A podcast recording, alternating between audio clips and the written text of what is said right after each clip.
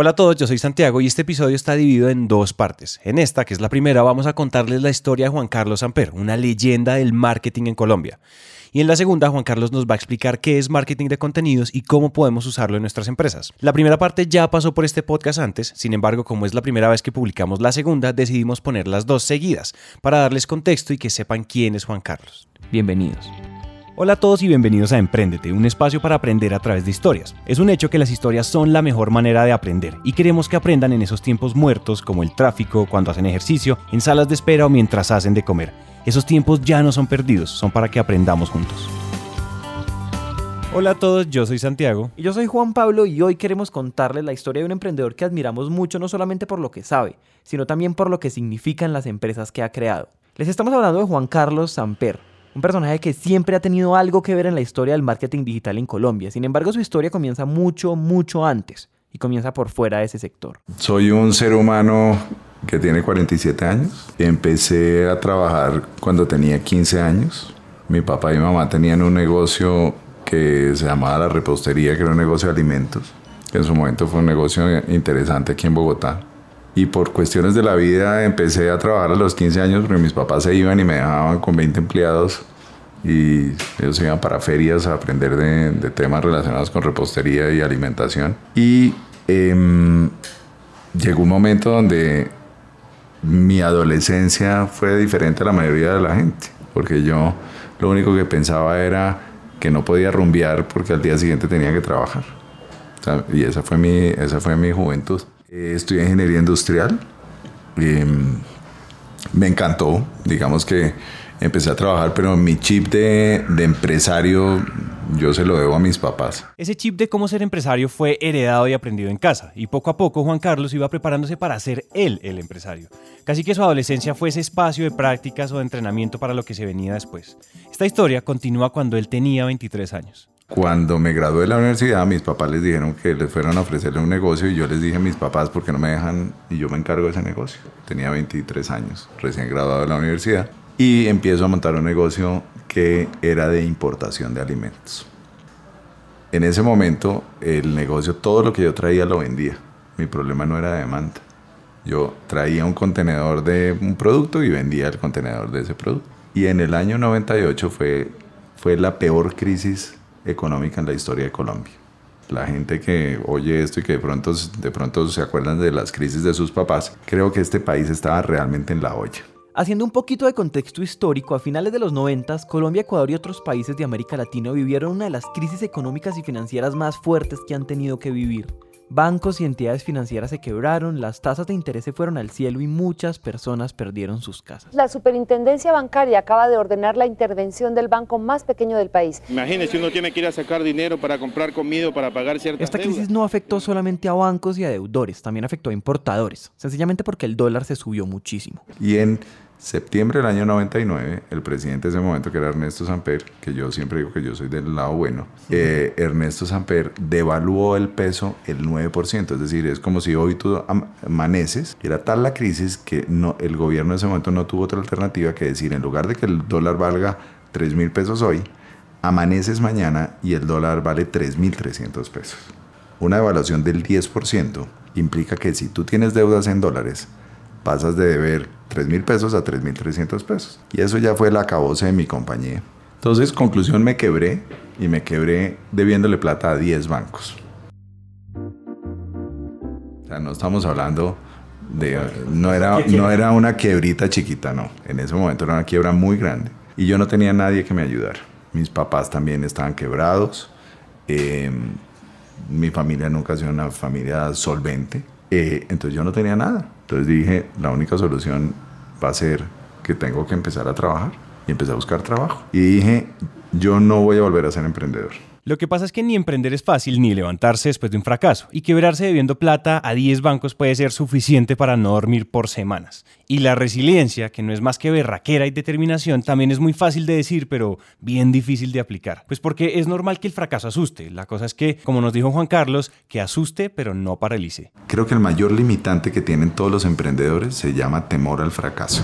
Porque si uno logra dejar de temerle al fracaso, va a poder nacer la innovación va, esa perseverancia va a estar implícita per se y de una u otra forma todos los emprendedores que han sido exitosos y si uno mira los casos, la mayoría han fracasado en una primera oportunidad. En, alguna, en algo, en el primer demo que hicieron fracasaron y no funcionó. Pero estamos en una sociedad donde la palabra fracaso no es bien vista. Y yo lo que primero les quiero decir a todos los que tienen la oportunidad de oír esto es, si ustedes pierden el temor al fracaso, va a ser más fácil emprender. Mi novia me dice que lo que admira de mí es que yo tomo una decisión, lo hago y después veo si funciona o no funciona. El que es perfeccionista y está todos los días mirando, no es que no puedo salir porque tengo que tener estas 450 variables listas, ese nunca sale. Y lo que yo les recomiendo es, si tienen una idea, háganla, pónganla y después verán cómo, cómo la sacan al otro lado. Pero no traten de tener todas las variables cubiertas porque eso no existe. No existe ninguna posibilidad. Y conclusión, nunca lo terminan haciendo.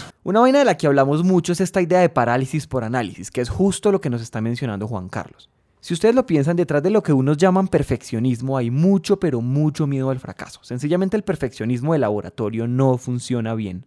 Y con eso no estamos diciéndoles que hagan las cosas a media, solamente les decimos que el producto perfecto y el servicio perfecto no existen. Es mucho más valioso salir a la calle y preguntar. Y bueno, volviendo a la historia de Juan Carlos, él tiene veintitantos años, una deuda encima con 10 bancos y muy poquitas ganas de volver a emprender. Entonces, Juan Carlos hizo lo que cualquier hombre sensato haría.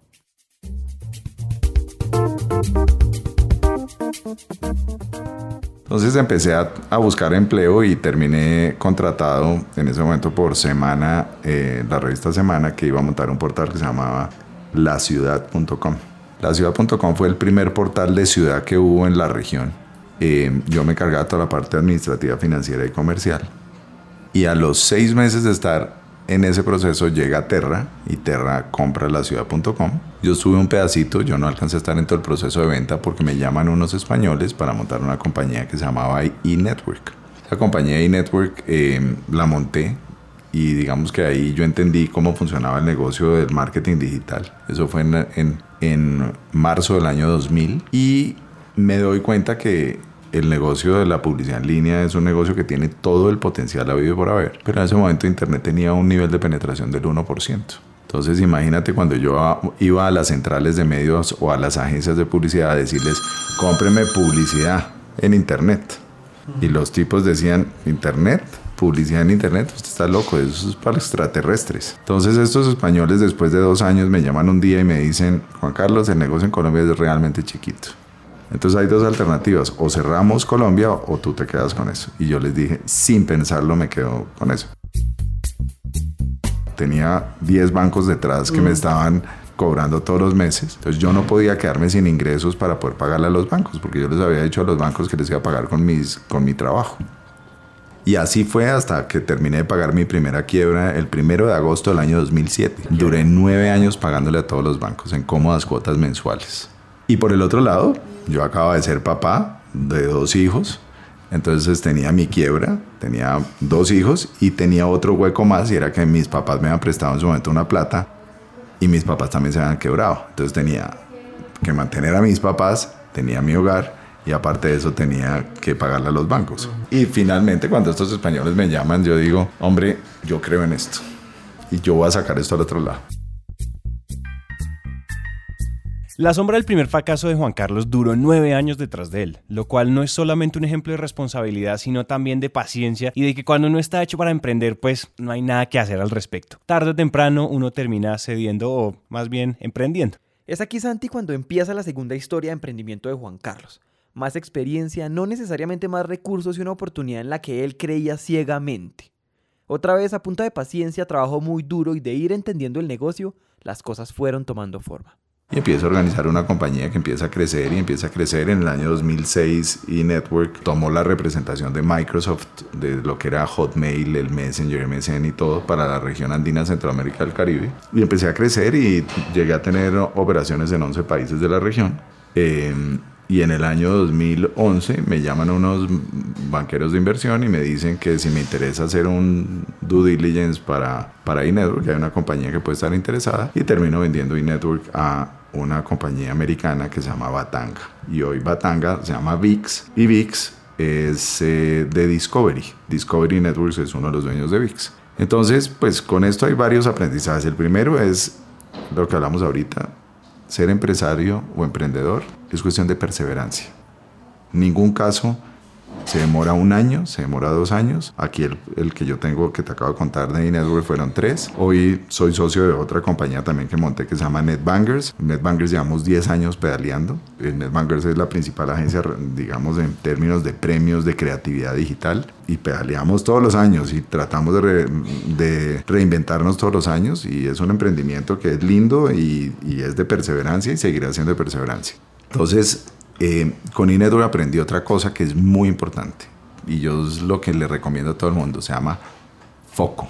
La mayoría de los emprendedores fallamos y cuando yo fallé en la compañía que tenía importación de alimentos, fallé también por foco. Resulta que a mí, como yo importaba alimentos y le vendía a las cadenas, entonces la gente empezó a ver que yo tenía un buen canal de distribución y empecé a vender ya no eh, alimentos, sino me metí a vender cintas, a vender lo uno o lo otro y perdí mi foco. Entonces, uno tiene que ser perseverante, pero tiene que tener foco en lo que uno hace. Así les ofrezcan los negocios que sean alrededor de, si quieren monten compañías paralelas, pero no metan esos negocios dentro de su negocio. Entonces el foco eh, sostengo que es realmente importante.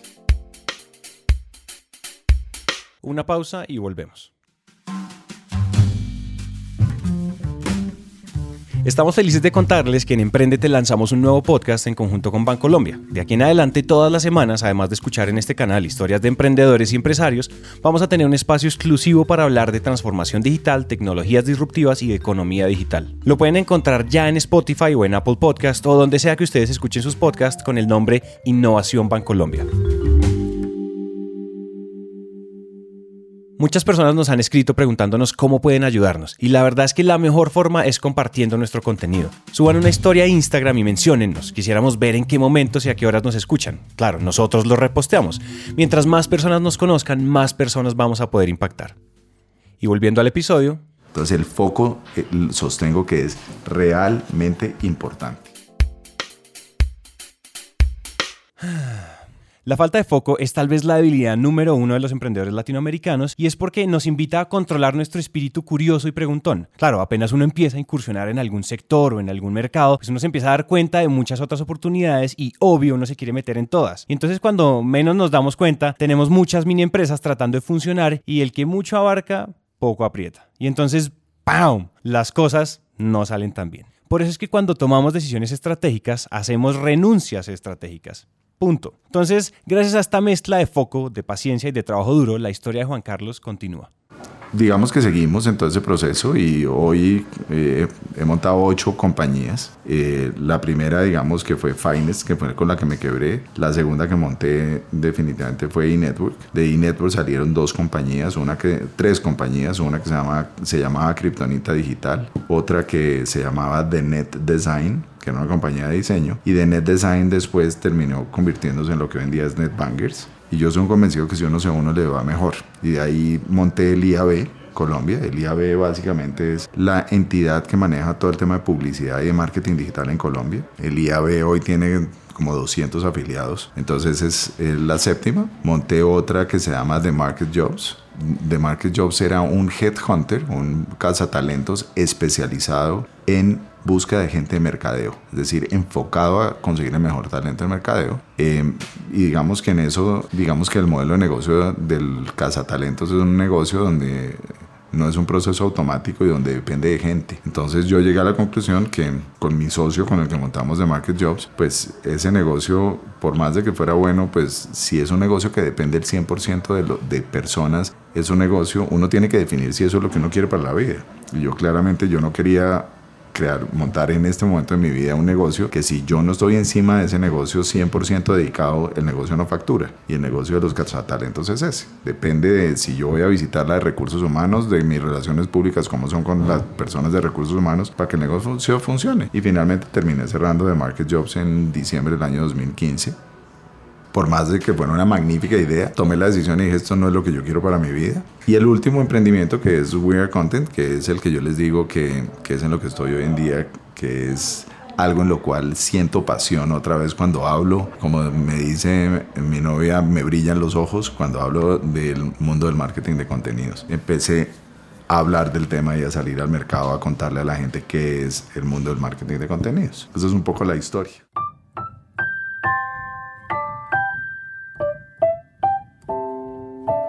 Con esto Juan Carlos suma siete compañías, unas fallidas y otras muy exitosas y continúa su camino como emprendedor serial. Y entonces antes de hablar de su último proyecto que para mí es fascinante, quisiéramos resaltar algo y es lo siguiente.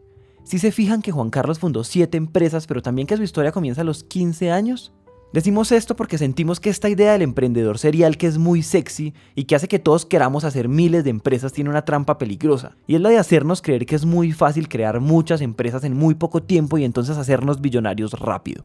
Mucho cuidado con eso, es muy probable que haya algunos casos de éxito, pero esos casos no son comunes. Los emprendedores seriales van haciéndose seriales una empresa a la vez. Claro, cada vez es más fácil y hay más recursos y más experiencia, pero repetimos, una empresa a la vez. Y entre empresa y empresa hay una premisa básica que ya mencionamos antes, foco, foco y más foco. Con esto claro, dediquemos la última parte de este episodio al último emprendimiento de Juan Carlos, que se llama We Are Content. Esta historia comienza al mismo tiempo de la historia de las redes sociales. Hay una cosa, Juan Pablo, muy importante desde la óptica de las marcas, y es que la gente, cuando nacen las redes sociales, las marcas empiezan a volcarse al mundo de las redes sociales y a invertir en redes sociales como locos. En ese momento, cuando yo me doy cuenta de esto, empiezo a decirle a la gente, no hagan esa locura. Que no hagan esa locura, ¿por qué? Porque las redes sociales no son activos de uno. O sea, si yo tengo mi red social de Wear Content y yo lo que hago es publicar contenido en mi red social, el día que cambia Facebook el algoritmo, como lo que está pasando en este momento, pues yo pierdo todo mi esfuerzo y pierdo todo, porque los usuarios de la red son usuarios de Facebook, no son usuarios de mi marca.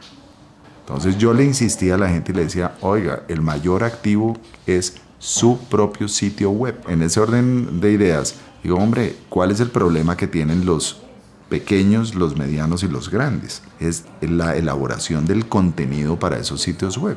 Entonces de ahí sale el origen de We Are Content. We Are Content es una plataforma donde hoy tenemos más de 2.000 proveedores de contenido conectados. Hay más de 1.500 en texto y más de 500 o 600 en, en, contenido multimedia, en audio, video y demás. Y lo que nosotros queremos es facilitarle a los empresarios para que tengan contenido en sus sitios web sin tener que pagar unos costos exorbitantes. Yo siempre digo que We Are Content es como una plataforma de democratización del contenido. O sea, poner el contenido en manos de cualquier persona. Entonces te voy a poner un ejemplo. Un artículo de 250, 500 palabras, que son más o menos dos páginas, elaborada por una persona que tenga experiencia en eso, te vale 39 dólares. O sea, en, pesos colombianos estás hablando de 100 mil pesos colombianos. Lo cual hace que cualquier pyme pueda acceder a tener contenido hecho por especialistas por cifras de este estilo. Cuando hablamos de contenido nos referimos a todos esos recursos que consumimos digitalmente. Artículos, imágenes, videos, podcast, música, etcétera, lo que sea. Y como van a escuchar, cada vez es más importante que las marcas creen contenido propio. Pero el negocio de las marcas o lo que ellas saben hacer no es precisamente eso, por lo cual es muy costoso crearlo. Ahí llega We Are Content. ¿Cuál es el beneficio que hay detrás del negocio de marketing de contenidos? Y es que las marcas se conviertan en medios esto es importante entenderlo, que una marca se convierta en medio quiere decir que las marcas puedan tener sus propias audiencias. Es decir, los usuarios son míos, no son de un medio, no son del periódico El Tiempo, no son del periódico El Colombiano en Medellín, no, los usuarios son míos. Entonces, si yo creo buen contenido, la gente va a terminar llegando a mi sitio web y si la gente llega a mi sitio web, pues voy a poder tener usuarios que finalmente terminen comprando mi producto. Y eso es lo que tenemos detrás de Wear Content. Es una plataforma para democratizar el contenido. Hoy en día tenemos clientes en México, clientes en Guatemala, clientes en Costa Rica, clientes en los diferentes, porque todos los redactores y todos los proveedores que tenemos están en todo el mercado hispano.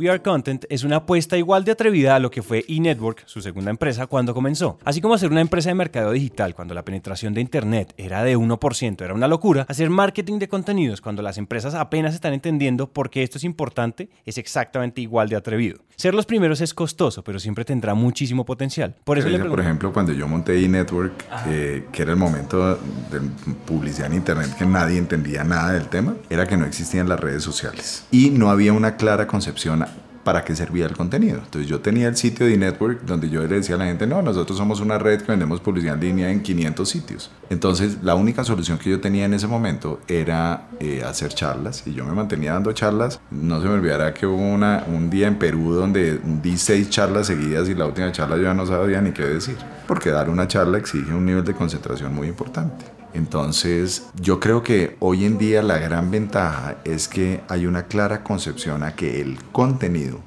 es la mejor forma de educar a la gente.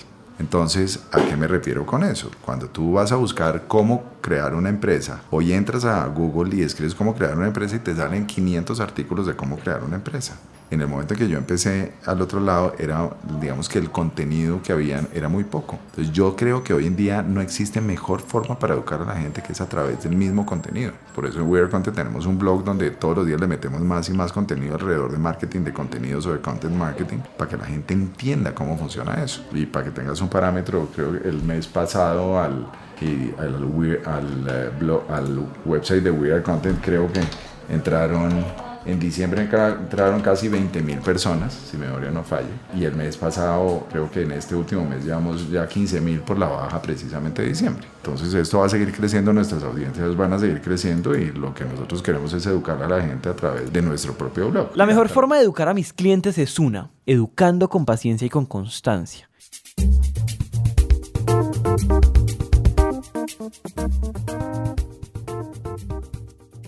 Le preguntamos a Juan Carlos por el mejor consejo que le han dado y nos dio dos, exageradamente prácticos y exageradamente crudos. Lo primero que nos dijo fue esto. Cualquier emprendedor que quiera ser buen emprendedor tiene que aprender de finanzas.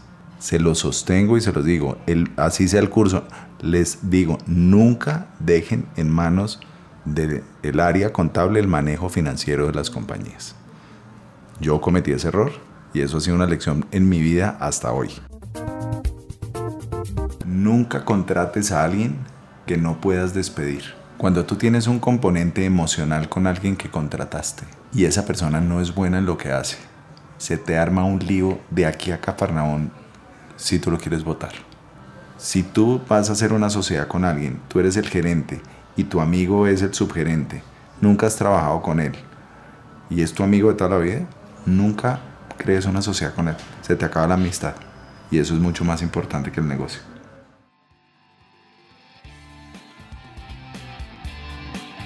Con esas dos lecciones terminamos el episodio de hoy.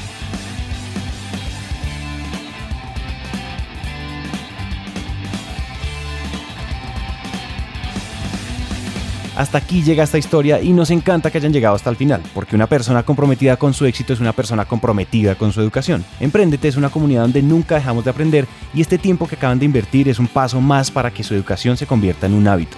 Y recuerden que de cada mil personas que nos escriben nos tomamos un café o hacemos una llamada con por lo menos 100 de ellas. Así que dejen la pena y escríbanos por WhatsApp.